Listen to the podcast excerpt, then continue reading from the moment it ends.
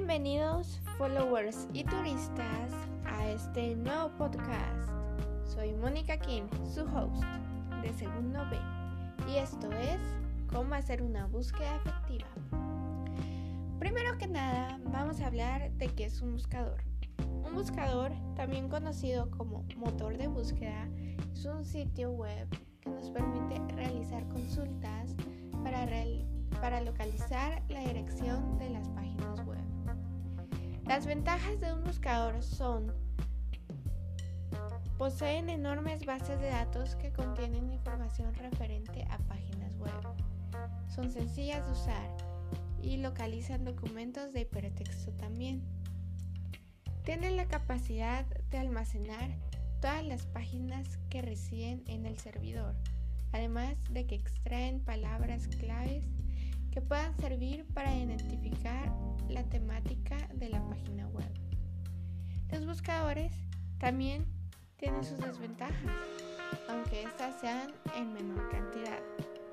Y estas son que se recolectan cookies y otros datos personales. Se pueden encontrar páginas basura, incluso en los resultados. Realizan búsquedas en vivo, sino en las copias de las páginas. Algunos de los buscadores reconocidos son Google, Yahoo, AltaVista, Ask, Bing, Terra y MSN.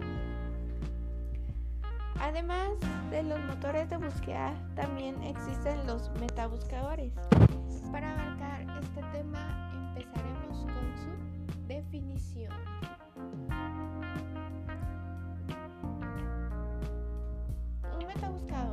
un sistema que localiza una información en los motores de búsqueda más usados y carece de base de datos propia. Su objetivo es facilitar la búsqueda de información. En resumen, es un buscador de buscadores. Ahora seguiremos con su utilización. Para utilizar un metabuscador se dirige hacia la página del buscador y se ingresa el nombre del tema deseado. Allí mismo aparecerán los resultados de diferentes páginas web. Unos metabuscadores conocidos son Metacrawler, Dogpile, Xquick y Search. Ahora seguiremos dándote consejos para hacer una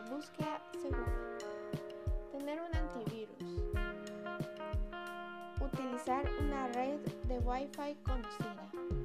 Bloquear páginas perjudiciales. Revisar que las páginas sean seguras. No dar datos personales ni aceptar condiciones sin leerlas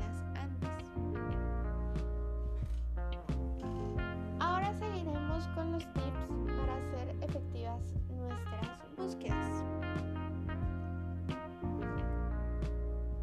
Buscar información que incluya o excluya un término con los signos positivo y negativo. Uso de operadores, operadores